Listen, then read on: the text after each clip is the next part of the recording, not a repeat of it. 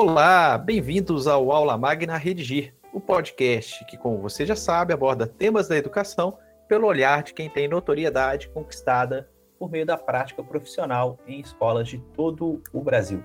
Eu sou o Rodrigo Simões e no episódio de hoje nós vamos tratar da Pesquisa Nacional sobre Redação.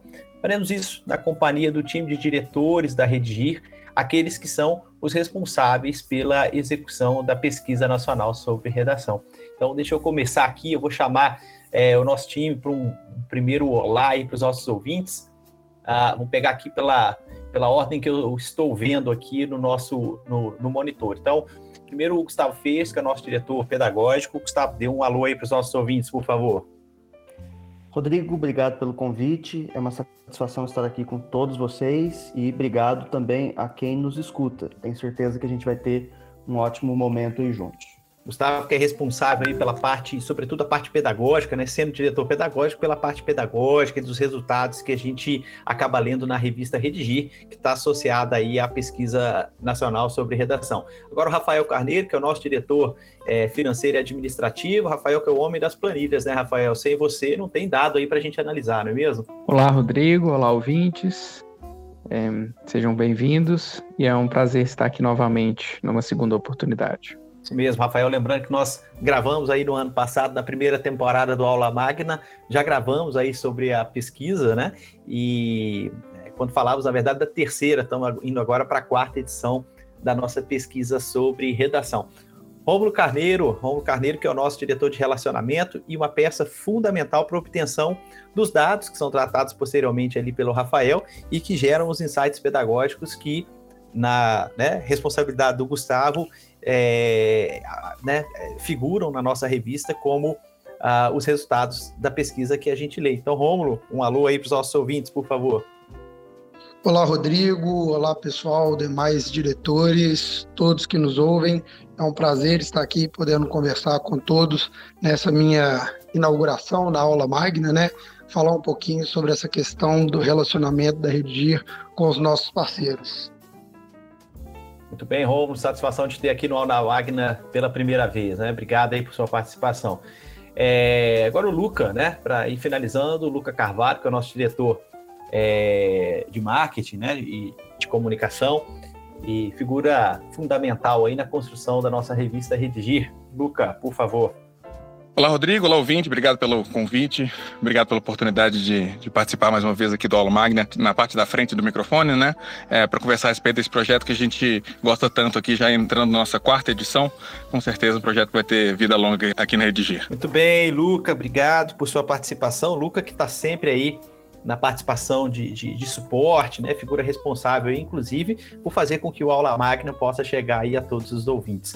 E aí, finalizando o time, estou eu, Rodrigo Simões, né, que auxilio aí ah, nas etapas de modo geral, auxilio também com os textos é, que configuram aí a nossa publicação. Então é isso, nosso podcast, como você já sabe, ele vai ao ar uma vez ao mês e o objetivo é abordar um assunto do dia a dia escolar. Nós trazemos convidados que atuam em escolas, seja como professores, gestores, ou que estejam em contato direto com elas em função de atuarem como consultores ou gestores de rede de ensino, ou como os meus caríssimos colegas aqui, como consultores aí de um prestador de serviço para escolas, que é o caso da Redigir. Então, se você ainda não ouviu os episódios anteriores, dê uma passadinha no nosso catálogo. Já são duas temporadas à sua disposição.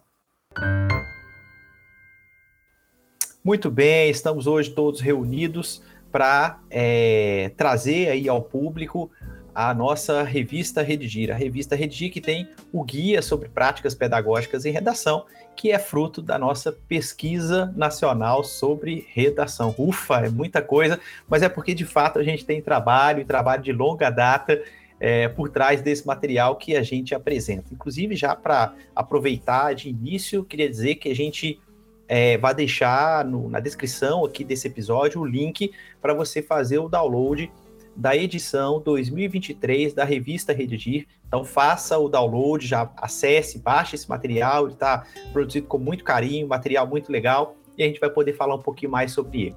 Eu queria começar é, trazendo um pouquinho da história né, da, da, da nossa pesquisa.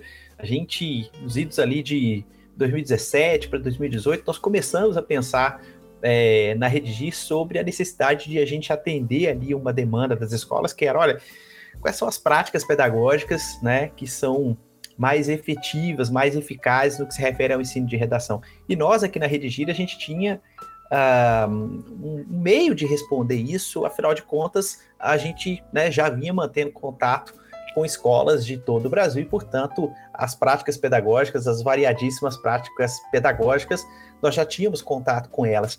Restava era né, tentar descobrir exatamente é, quais dessas práticas de fato eram as práticas mais eficazes. E aí então que nasce a pesquisa é, nacional sobre redação, nasceu a princípio como pesquisa sobre práticas pedagógicas em redação, né? E a gente acabou configurando então um simulado e o cruzamento dos dados desse simulado com o, né, os dados de um formulário, de um questionário que as escolas elas respondem, né? E, e, e a partir daí nos, nos, permite o conhecimento das práticas pedagógicas. Então, desde 2018 até aqui, a Redi vem elaborando, vem amadurecendo exatamente essa discussão principal, né? Que é quais são as práticas pedagógicas mais eficazes no que se refere aí à é, redação, sobretudo redação no ensino médio, nesse caso, e redação Enem, que é o alvo fundamental dessa nossa pesquisa, ainda que a Redigir trabalhe com redação desde o ensino fundamental, desde o quarto ano do ensino fundamental. A gente está, inclusive, também preparando um material de 2022 para 2023, vai sair um material é, com uma pesquisa também voltada para o Fund 2, mas aí é numa outra, numa outra corrente, num outro momento a gente vai poder falar um pouquinho sobre isso aí. Bom, eu estou começando por essa história porque eu queria começar por você, Luca. Queria já trazer o nosso podcast aqui uh, para começar a falar do desenvolvimento da revista Redigir. Né? O que a gente está publicando a partir agora desse mês de outubro de 2022 é a revista Redigir que traz aí o guia sobre práticas pedagógicas em redação, portanto traz né, os resultados da pesquisa que daqui a pouquinho eu vou explorar um pouco melhor, sobretudo com a figura do Gustavo. É, mas a revista ela não se limita mais a só isso, né? Talvez a gente tivesse lá no início a ideia de um manual, então era uma publicação um pouquinho mais, era uma, na verdade era uma publicação mais curta mesmo, dedicada aos resultados da pesquisa, e a gente fez crescer isso, a gente fez essa publicação se transformar numa publicação, inclusive, muito mais rica, podendo trazer outras temáticas que estão associadas ali às práticas é, de redação. Então, eu queria te ouvir um pouquinho. Eu estou em mãos aqui, está na minha mão agora, nesse momento. Acho que está até fazendo barulho aqui do, passando as páginas, com a edição 2020, né?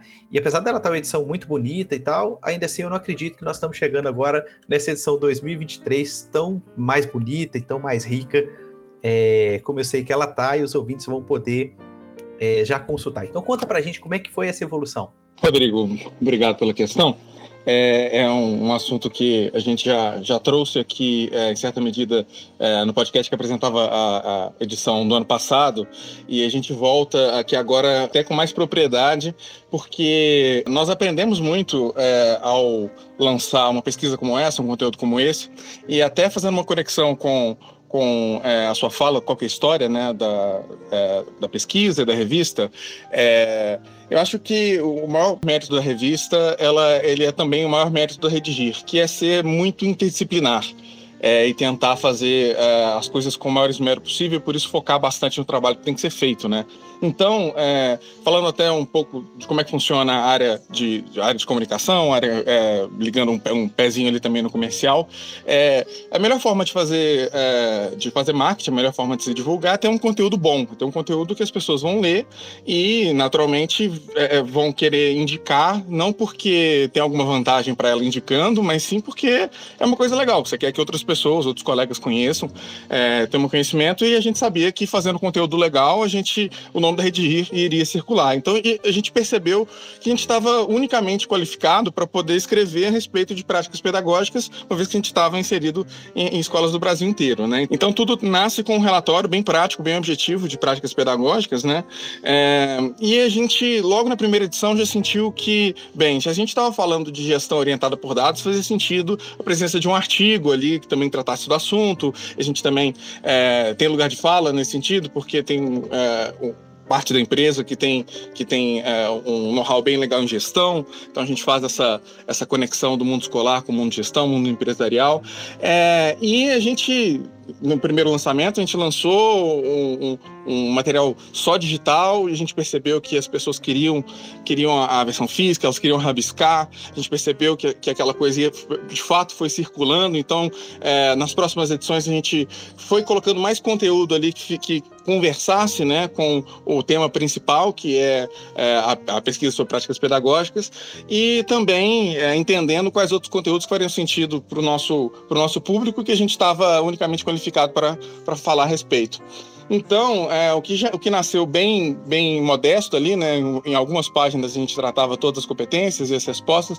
Hoje a gente tem uma publicação com algumas dezenas de páginas, é, com, que tratam vários assuntos, mas obviamente sempre tendo o CERN, a pesquisa como uma linha guia ali.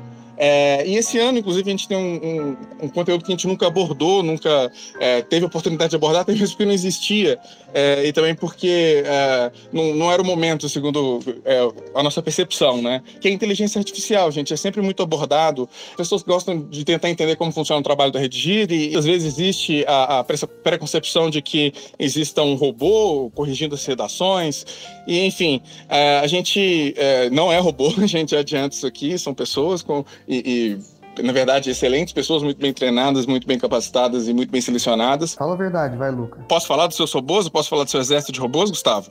tá, tá, liberado?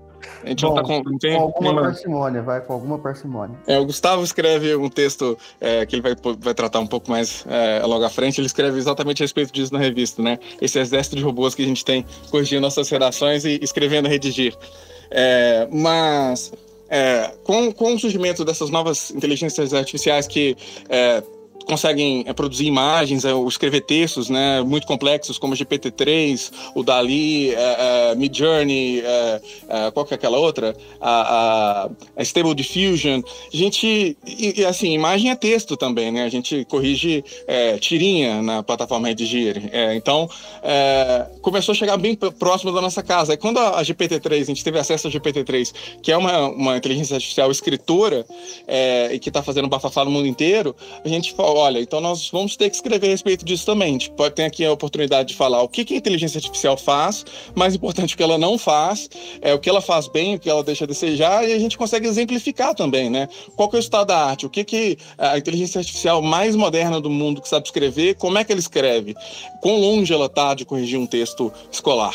Então, é, é, esse é um, a primeira vez que a gente começa a colocar o pezinho para fora exatamente da pesquisa é, e, e, de educação, né? E começa a falar de, de tecnologia em geral, né? Mas é, a gente se sentiu até no dever pela, pelo momento que a gente está vivendo, pela, como esse assunto está tá sendo difundido, e muitas vezes a gente lê.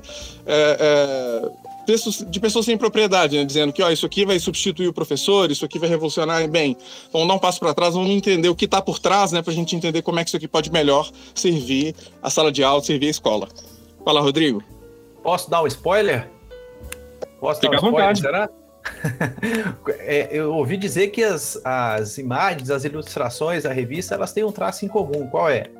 Esse, esse é um ponto muito interessante, né? Porque essas publicações, é, muitas vezes as pessoas não têm noção do trabalho que dá em encontrar as fotos que, que compõem a revista, que consigam passar nossa mensagem. E essas fotos elas têm que ser em altíssima resolução, é, para que a gente consiga imprimir, fique bacana. E elas, a gente tem que ter direito, direitos autorais dessas imagens, né? Então não dá para usar qualquer coisa que está na internet. E é sempre um desafio muito grande. E agora, é, a gente, quando a gente começou a escrever a respeito de inteligência artificial, a gente tinha acesso a essa tecnologia de, de robôs que com pequena, com poucas frases desenham um retrato inteiro, é, a gente falou, putz, se a gente se a gente ilustrasse a, a, se a gente ilustrasse a revista só com essas imagens geradas por inteligência artificial, é, a gente é, na nossa cabeça, né, chegou à conclusão de que as pessoas só vão perceber no final quando a gente contar. Então aqui é um spoiler, né? Torço para que alguns de vocês tenham visto a revista antes e só depois descoberto isso. É, porque é, é, realmente impressionante que, que robôs baseados basicamente no planilha de Excel gigante consigam criar arte que é bonita, né? E, e assim, não, não vou falar aqui que é arte, mas são ilustrações muito bonitas e que servem para a gente entrar um pouquinho na cabeça do robô, né? Como é que ele vê nosso mundo.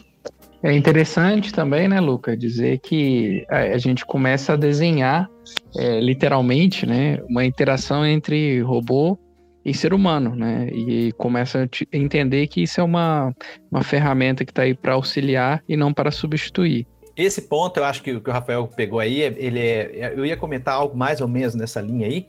Quer dizer, é, quer dizer, a forma como a gente vê a inteligência artificial na Redigir, né?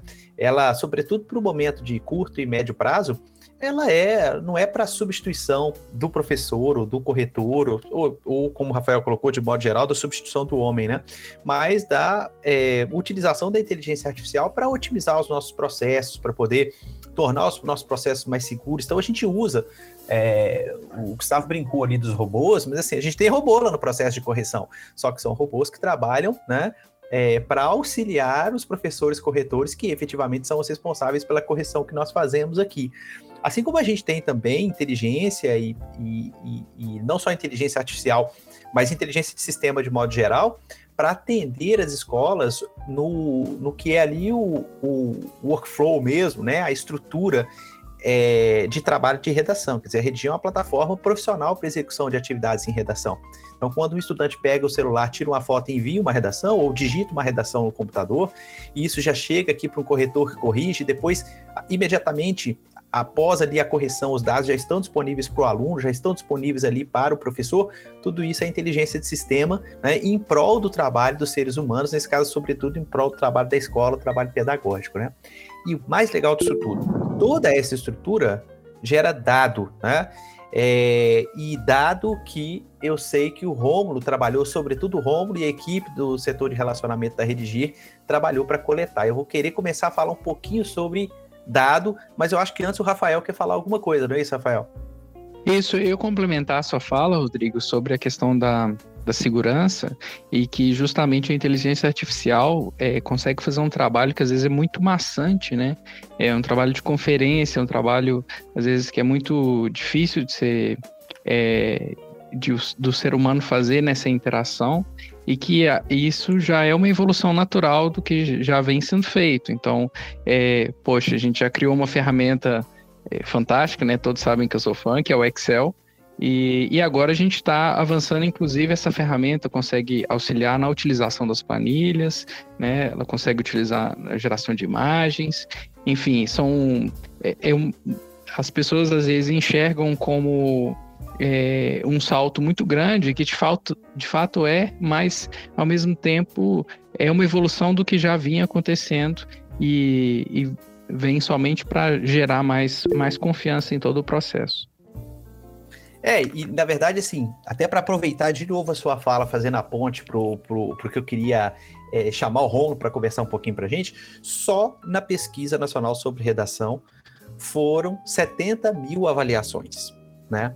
Então, é, tirar insights, tirar conclusões de 70 mil avaliações, você precisa de fato de algum suporte, né, para é, dar conta de fazer isso. Né? Então, toda vez que a gente quer fazer algo de modo né, é mais escalonável, né, esse, esse, apoio da, da inteligência desse sistema de modo geral e não só de inteligência artificial, ele é muito bem-vindo, né? Então conta pra gente um pouquinho, Rômulo, como é que foi esse processo de, né, de, de busca das... Eu sei que a gente tem um formulário, esse formulário ele vai né, sendo, digamos assim, divulgado às escolas, mas não é só o formulário, né? Tem toda uma necessidade de uma conversa com a escola, de um entendimento efetivamente sobre práticas pedagógicas, porque isso, inclusive, é fundamental para subsidiar o trabalho que vem logo em seguida, que é de análise, a mineração dos dados, né?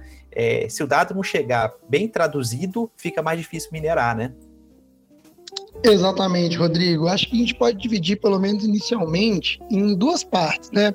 Primeiro, a gente entender que a pesquisa sobre práticas pedagógicas, ela não vai conseguir ainda ter essa participação dessa inteligência artificial. Então, a gente ainda trabalha bastante com a inteligência e com a interação humana. Então, nós aqui do setor de relacionamento, né, é, tivemos contato com várias escolas aqui da nossa base, né, escolas parceiras da Redigir, como você diz na sua fala inicial também, alguns contatos com escolas que fizeram o nosso simulado diagnóstico. Então, a gente precisa estabelecer muito esse conhecimento qualitativo. A gente precisa de trocar experiências, né? Quando a gente está falando de práticas pedagógicas, é necessário a gente dialogar é necessário a gente conhecer, é necessário a gente trocar experiências. Então, o formulário, com certeza, ele é um guia para que a gente consiga objetivar essas informações, mas acho que muito mais do que a aplicação um questionário, esse ano nós fizemos um trabalho de uma entrevista. É, acho que nem entrevista, praticamente foi uma ligação, foi um bate-papo com os gestores, com os professores da escola, para que naquele momento a gente pudesse coletar algumas informações sistematizadas nesses formulários, mas para além, para a gente poder tocar experiência, para a gente conseguir compreender o motivo pelo qual as pessoas, os gestores, os professores nos dão esse feedback. Então, por que ter uma divisão de carga horária com tantas aulas para língua portuguesa ou para literatura, quando a gente pergunta sobre a importância da leitura, isso acaba virando uma discussão muitas vezes homéricas, né? Então, o que deveria ser uma coleta de dados ali mais fria, acaba sendo um momento muito importante para nós aqui do relacionamento, que é trabalhar exatamente a parceria que a Redir estabelece com as nossas escolas. Agora, é claro que existe um segundo momento, né, que aí com certeza vai ser mais aprofundado logo adiante, que é a coleta desses dados, né, de mais de 70 mil textos analisados, e aí sim tanto as questões sistêmicas quanto as nossas ferramentas, elas são importantíssimas para que o Rafael consiga traduzir isso depois em informações bastante qualitativas aí para todos os nossos parceiros. Oh, mas a sua fala, ela evidencia para a gente parte do trabalho da Rede que é fundamental, né? Eu costumo dizer que a Rede ela não é só a, a, tecnologia, não é só a plataforma. Na verdade, o nosso serviço ele se compõe de algumas frentes, né? Entre elas está a frente de assessoria pedagógica, que é fundamental. A gente sabe que tecnologia, caindo de paraquedas em escola, não vai funcionar, não é só porque você colocou a plataforma lá que ela vai funcionar.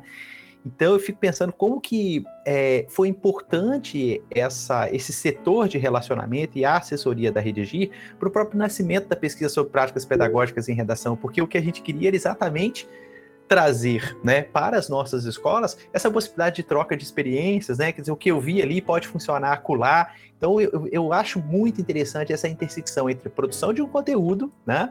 Mas de um conteúdo que tem, assim, tá na veia do nosso trabalho de assessoria e do nosso trabalho enquanto uma plataforma de ensino de escrita, né? Exatamente, Rodrigo. E uma coisa que eu acho interessante a gente comentar também, que é um lema que existe nosso aqui no, no nosso diretoria de relacionamento, é buscar sempre compreender as nossas escolas como parceiras, porque a cada contato desse, nós é, conseguimos buscar e aprender cada vez mais com essas práticas e compartilhar com outras escolas. Né? Hoje nós temos informações que estão sendo trocadas de realidades de diversas partes do Brasil. Então a gente consegue obter informações e obter principalmente a realidade educacional de escolas do norte ao sul do Brasil, né? Então isso é muito importante e muito bonito para a gente conseguir entender como que esses processos educacionais eles estão se desenvolvendo e como que nós aqui da plataforma Redigir podemos também de certa forma contribuir com essa parceria. Pois é, e eu, enquanto coordenador, queria ter uma pesquisa dessa quando, quando era coordenador, né? É, para responder uma série de dúvidas. Quer dizer, várias. As perguntas que estão colocadas eram todas dúvidas do meu dia a dia, né? Quantas aulas de redação eu vou colocar para cada série, né?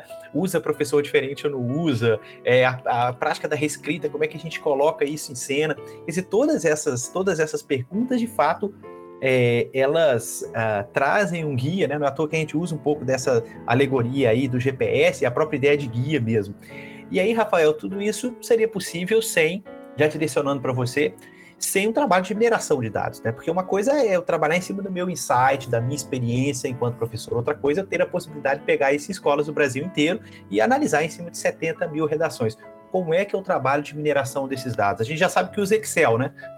Mas para além disso, Bem, Rodrigo, é, eu faço um trabalho aqui na Redi, para além de é, para além de um trabalho administrativo e financeiro, né, a gente faz um trabalho também de planejamento estratégico. E aí, lembrando como, inclusive, surgiu a nossa primeira edição da pesquisa, foi justamente para é, agregar à nossa assessoria pedagógica essas informações que a gente sabe que são dúvidas é, dos coordenadores, são dúvidas dos próprios professores de redação, que têm a sua experiência pessoal, que é muito válida, mas a gente gostaria de, de ter uma visão geral dessas diversas experiências, Brasil afora, e aí surgiu a necessidade de fazer pesquisa, que tem esse importante passo aí com o Rômulo da, da coleta das informações, a qual a gente está sempre trabalhando junto para entender como essas informações foram coletadas, porque a própria coleta né, pode, de certa forma, influenciar nesses dados. Então, a partir do momento que esses dados foram coletados, a partir de uma metodologia, a gente vai fazer análise e tratamento desse, desses dados para identificar as correlações. Né? É importante ressaltar é, que a pesquisa ela não aponta é, causa e consequência, mesmo porque a gente teria que isolar inúmeras variáveis que são é, praticamente impossíveis de serem isoladas, que a gente está falando de variáveis regionais, estamos falando de, de variáveis sociais, enfim, todo, todo o contexto a qual os alunos estão inseridos, né? Mas a partir do momento em que a gente é, já, já tivemos várias experiências com essa pesquisa, né? Estamos na nossa quarta edição, estamos é, tratando esses dados e identificando reiteradamente é, as correlações, e isso ganha cada vez mais força. Então, a gente tem cada vez mais é, uma convicção, né, a partir desses dados que foram levantados e tratados, de que aquelas correlações são fortes. E a gente faz questão de é, apontar na pesquisa justamente as correlações mais fortes. Então a gente é, conversa às vezes com algumas, alguns coordenadores que participaram da entrevista e perguntam: nossa, mas vocês fizeram um monte de perguntas e a gente só vê algumas no resultado final. É porque a gente trata esses dados né, e seleciona aqueles que a gente viu que reiteradamente dão as, chegam às mesmas correlações, ou seja, a gente percebe que essas correlações são fortes. Muito bem, Rafael, e é, a sua fala chama atenção para uma questão. A gente tá, a forma como a gente está conversando aqui hoje dá a impressão de que a pesquisa ela tem, tá meio que numa linha de, de, de, de produção, assim, né, cada um responsável por um ponto e tal, e claro que tem isso, né? Mas uh, o, o, trabalho nunca é solitário, né? Quer dizer, é, minerar esses dados implica é, em trazê-los ao debate, em submeter ali a uma certa sabatina pedagógica, mas com não só com a participação do time da diretoria pedagógica, mas a fundamental participação da equipe de assessoria, todo mundo que trabalha a nível estratégico, né? É, a Redigir, aliás, essa é uma característica interessante da empresa. A Redigir é uma empresa que tem, no âmbito das diretorias, né, professores, coordenadores e diretores de instituições, é, alguns deles até atuando ainda, outros, pelo menos, é, que tiveram grandes passagens aí. Então, todo esse todo esse know-how né, é, da empresa é usado a favor dos resultados. Aí, Gustavo, já vou puxando para você. Eu sei que você está aí ansioso né, para falar dos dados da pesquisa pedagógica. O que, que, a gente tem de mais significativo? Né? Pensando no que o Rafael colocou, de que a gente traz correlações né, que podem ser utilizadas no dia a dia da escola, apesar de não serem leis. Né? O que, que a gente tem de mais significativo? O que, que você destaca para o nosso ouvinte, que já já será o leitor né, dessa nossa revista e do nosso guia sobre práticas pedagógicas? Rodrigo, obrigado pela pergunta. Acho que o que a gente tem de muito significativo na Redigir é, e em relação a esta edição da pesquisa nacional é o fato de que nós estamos, e agora com cada vez mais possibilidade de ver retrospectivamente as edições anteriores, confirmando determinadas tendências. Ou seja, se lá na primeira edição da nossa pesquisa havia ali indicações bastante é, significativas de que algumas práticas ensejavam os melhores resultados, e a gente tratou disso oportunamente naquela ocasião, no segundo ano, quando a gente vê é, novamente determinadas tendências se confirmando, a gente já tem uma visão, de novo, é, de é, reiteração dessas determinadas tendências e tal. Agora, na quarta edição, me parece que a gente cada vez mais solidifica, confirma, é, apesar de a gente ter todo o cuidado de não tratar é, dessas práticas de maneira é, absolutamente é, causal, assim, né? Isso aqui necessariamente determina os resultados. A gente não faz esse tipo de afirmação, mas há quatro anos fazendo essa fotografia já parece mais um filme do que uma fotografia, né? Quer dizer, a gente já tem condições de é, afirmar algumas coisas aqui no âmbito da pesquisa que certamente ajudará muito na tomada de decisão de professores e de coordenadores pedagógicos, de quem está na frente é, da estratégia da escola, da estratégia de uma disciplina. Então, vale a pena a gente recuperar o fato de que é, o trabalho que a gente fez busca identificar essas correlações possíveis entre os melhores resultados alcançados pelas escolas e as estratégias adotadas pelos professores que estão né, à frente dos alunos que participaram desse nosso esforço investigativo nesse ano. Toda a provocação original da pesquisa é parte de uma reflexão que a gente sempre teve aqui no âmbito da redigir e da assessoria também, né? Quer dizer, quais práticas proporcionam os melhores resultados? Porque, enfim, em particular na nossa área de redação, parece que cada professor tem um método próprio, né? E cada um dirá que o seu certamente é melhor do que o do colega, sabe isso? Outras áreas me parece que estão, digamos assim, um pouquinho mais consolidadas em relação aos seus próprios métodos, ao passo que nós aqui na redação temos, é, parece que assim, uma ideia de que cada cabeça uma sentença, sabe? Isso é muito perceptível. E aí, como a gente foi é, conversando, dialogando Brasil afora com é, centenas de professores, a gente sistematizou essa questão a partir de uma investigação de fato bastante ampla. E esse ano chegamos ao nosso maior escopo, né? 70 mil textos produzidos, a partir dos quais fizemos esse trabalho de mineração de dados, não é nada trivial. Então, fica aqui o nosso convite para que todo mundo dê uma olhadinha ali no nosso resultado. Olha só, a gente trata de questões muito práticas. Por exemplo, quantas horas aula de redação é, devem ser oferecidas numa escola? Então, assim, de fato, os contextos são complexos, são diversos, são idiosincráticos, cada um tem o seu, tal, tal, tal. Mas nesta média, qual que é a carga horária justa e ideal né, para a gente conquistar os melhores resultados na disciplina? Há professores diferentes para disciplinas de redação, língua portuguesa e literatura nas escolas ou, em geral, é, essas disciplinas são colapsadas em um único profissional ou dois profissionais? Qual composição que representa também, que favorece o melhor resultado possível? É, tem atendimento individual? Tem plantão, monitoria? Isso em que medida? Qual a periodicidade é, que, é, a partir da qual se deve fazer a aplicação desses textos? Será que todo dia, duas vezes por semana, três vezes por semana, uma vez por semana, quinzenalmente, uma vez por mês? Qual que é a medida? Né? Simulado de redação tem que ter quantos ao longo do ano? É, quais gêneros textuais trabalhar no ensino médio para que o gênero Enem seja favorecido. Entende? A gente foi fazendo pesquisa e levantando essas questões. Por exemplo, o professor participar da correção oficial do Enem, isso influencia em alguma medida é, o resultado obtido lá na ponta pelos alunos? Será que sim? Veja, Rodrigo, me parece que a partir desse levantamento aqui, eu estou seguro de que os nossos ouvintes, se professores, coordenadores pedagógicos, é, terão dentro de si essas mesmas questões, né? Claro, cada instituição já tomou um caminho, já tem um trabalho em curso, mas é sempre muito importante a gente colocar em exame as nossas próprias convicções ali, não é? Fala, Rafael. Gustavo, é interessante você levantar e relatar um pouco as perguntas, e colocar que esse processo, inclusive, é dinâmico, né? A gente fez ao longo do tempo alguns ajustes às perguntas, uhum. justamente pelos resultados que a gente foi tendo, entendendo que uma coisa poderia ter mais peso que a outra.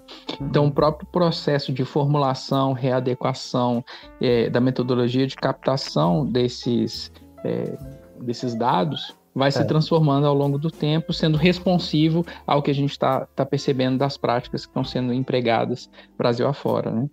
Claro, porque enfim, a própria a apreciação dos resultados ao longo desses anos foi nos mostrando que determinadas perguntas precisavam também ser ajustadas, né? E a gente vem a cada edição aprimorando os resultados em função de uma experiência acumulada é, nessa frente de trabalho aqui na Redir. Então, em resumo, Rodrigo, eu estou muito tranquilo em dizer que quem se detiver aqui ao nosso trabalho, né, se, se, se der o trabalho também de procurar pela nossa publicação é, vai sair muito satisfeito e, no mínimo, a gente terá sido capaz de provocar reflexão crítica acerca das próprias práticas. Né? Acho que cada escola tem a sua, cada professor tem sua condução, mas a gente se enriquece conhecendo é, o trabalho do colega e colocando em perspectiva é, a nossa própria atuação. É isso, Rodrigo.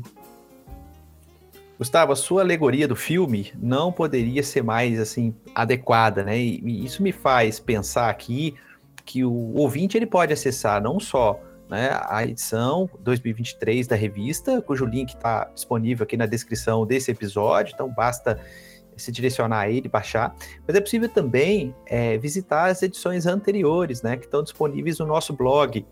É, então nós já estamos na quarta edição, tem mais três que dá para você consultar através do blog da Redigir. Aliás, o blog é um espaço privilegiado ali da produção de conteúdos. A Redigir tem, quando eu falava agora há pouco das frentes, né, que formam o serviço Redigir, uma das frentes é a frente de produção de conteúdos, né, que é responsável, tudo bem, por conteúdos que são voltados aos alunos, então maior catálogo de temas de redação do Brasil. Hoje a gente já tem aí aproximadamente 1.500 propostas de redação no catálogo, né? Todos os, os, os, conteúdos, os percursos de aprendizagem, então as videoaulas, as listas de exercícios, materiais teóricos, o próprio podcast que os alunos e professores têm acesso. É, mas para além de toda essa produção, o, no blog a gente também vai né, depositando ali uh, conteúdos de modo geral que a gente vem trazendo para a equipe pedagógica da escola. O próprio Aula Magra Redigir está disponível lá.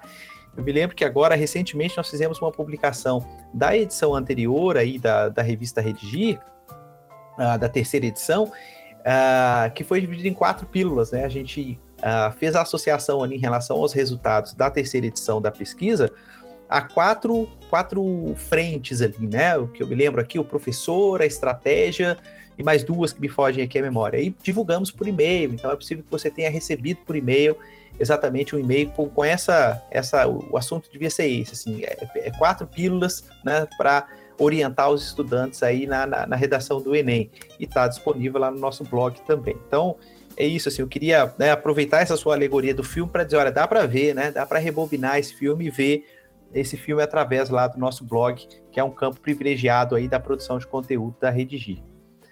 Bom, pessoal, a gente está chegando ao final, tá? A primeira coisa que eu queria fazer aqui ao final não é agradecer, mas é de novo insistir para que os nossos ouvintes façam o download, tá? Da revista. Ah, ela tá, a revista Redigir disponível. Lá você vai ter acesso ao guia sobre práticas pedagógicas em redação, que é exatamente esse ponto que conversávamos agora aí é, com o Gustavo e que é fruto da pesquisa nacional sobre redação, da qual conversamos aqui. Lá você vai ter acesso a uma série de textos também, entre eles alguns artigos que vão trabalhar questões vinculadas ao próprio uso de inteligência artificial. Você vai ter acesso a um artigo super bacana produzido pelo Gustavo, que conta um pouco de como é esse nosso trabalho aí de correção de redação, e você terá acesso também a uma entrevista muito bacana com a diretora da Rede Batista de Educação, diretora pedagógica da Rede Batista de Educação, que é a professora Sandra Beconha, a Rede Batista, que é uma parceira já da Rede GIS é, desde 2019 e que nos concedeu uma entrevista muito legal sobre educação em rede, os desafios da educação no século XXI. E aí agora sim, depois de né, fazer essa reforçar esse convite para o download da revista, eu queria é, certamente aqui agradecer uh, ao carinho aí, tem que começar, eu sempre faço isso, né? Agradecer o carinho da audiência de quem nos escuta, né? Sendo esses aí nossos, né, nossos parceiros ou não. Aliás, se você não é ainda parceiro da Redigir, procure lá no plataforma redigir.com.br, tá? Obrigado aí por, por ouvir esse podcast. Muito obrigado aí pela audiência, né, formada sobretudo aí por gestores escolares que vêm nos acompanhando já nessas duas, é, duas temporadas aí do Aula Magna Redigir. Se você ainda não ouviu os episódios anteriores, então procura o nosso podcast, é só buscar por Aula Magna Redigir, é, pode procurar no seu tocador de preferência. A gente está no Google, no Apple Podcasts, além do Spotify. Aliás, aproveita, siga-nos, ative sininho, faça o que tiver que fazer para garantir que no seu tocador o Aula Magna esteja sempre à disposição quando a gente fizer novas publicações. A gente também deixa, como eu comentei agora há pouco, a gente deixa os links de cada um dos episódios lá no nosso blog. Você pode procurar plataforma redigir.com.br barra blog. Bom, também não posso deixar aqui de agradecer a presença dos meus companheiros de luta, diretores aqui na Rede Giro. Obrigado a todos vocês. É, queria prestar uma homenagem rápida também ao Rafael Reis, né, que é o único diretor que não está aqui, não participou diretamente aí da, é, do desenvolvimento da pesquisa, mas o Rafa, como a gente carinhosamente o chama, é o responsável por manter o sistema em pé, né? O cara, nosso é, desenvolvedor-chefe, responsável por fazer com que essa estrutura, do ponto de vista tecnológico, ela funcione. Eu queria dar aí alguns segundinhos para cada um de vocês, companheiros que estão comigo aqui hoje, possam é, se despedir da nossa audiência e o último recado. Vamos fazer na mesma ordem em que a gente fez aí o início, tá? Então, o Gustavo, o Rafael, o Rômulo e o Luca, por favor. Pessoal, só posso aqui agradecer a todos também pela escuta e também convidar você, professor, você, coordenador, a é, conhecer o nosso podcast Redigir para Alunos. Todas as semanas a gente publica um episódio novo do podcast Redigir ah, com um tema de redação, tá? Então, se você já conhece, inclusive, essa nossa publicação, faça chegar aos estudantes. Certamente isso tem muito é, muita importância né, na reflexão sobre os temas os mais diversos para que eles escrevam, tá bem? Então é isso. Muito obrigado, pessoal. Foi ótimo estar aqui com vocês. Agradeço a oportunidade de participar novamente e um recado para todos os educadores do Brasil, né? Sigamos nessa missão juntos aí de transformar a educação no Brasil. Obrigado, Rodrigo. Obrigado aos demais colegas aqui, diretores, e com certeza a vocês, nossos ouvintes e parceiros, e aqueles que em breve também tornarão parceiros da Redigir. Um saudoso abraço a todos. Obrigado, pessoal. Obrigado, colegas. É, eu é, queria abrir uma porta, é, aproveitando essa oportunidade aqui à frente do microfone mais uma vez. É, como, como eu comentei, é, a própria revista ela vem evoluindo e essa evolução é, se dá é, se dá em função do feedback que a gente tem do público, né? Então a gente é muito aberto a, a, a melhorias, a, a, adaptações, enfim, a gente sabe que é, tem sempre algo a melhorar. É, então, se, se tiver algo que. É, se você tiver alguma crítica construtiva, tiver alguma sugestão de próximos conteúdos para revista, é, formato podcast, é, não hesite, por favor, envie um e-mail para luca, L-U-C-C-A, arroba plataformaredigir.com.br. Vai ser um prazer conversar com vocês e vai ser um prazer também é, é, ouvir as críticas e, e melhorar a, a, todo o nosso conteúdo né, em função de vocês que é só motivo né, da gente produzir isso tudo aqui. Obrigado. Muito bem, então é isso. Fiquem atentos às nossas notificações. Todo mês temos um episódio fresquinho, feito café mineiro, esperando por você. Prepare os pães de queijo e venha com a gente. Tchau, tchau.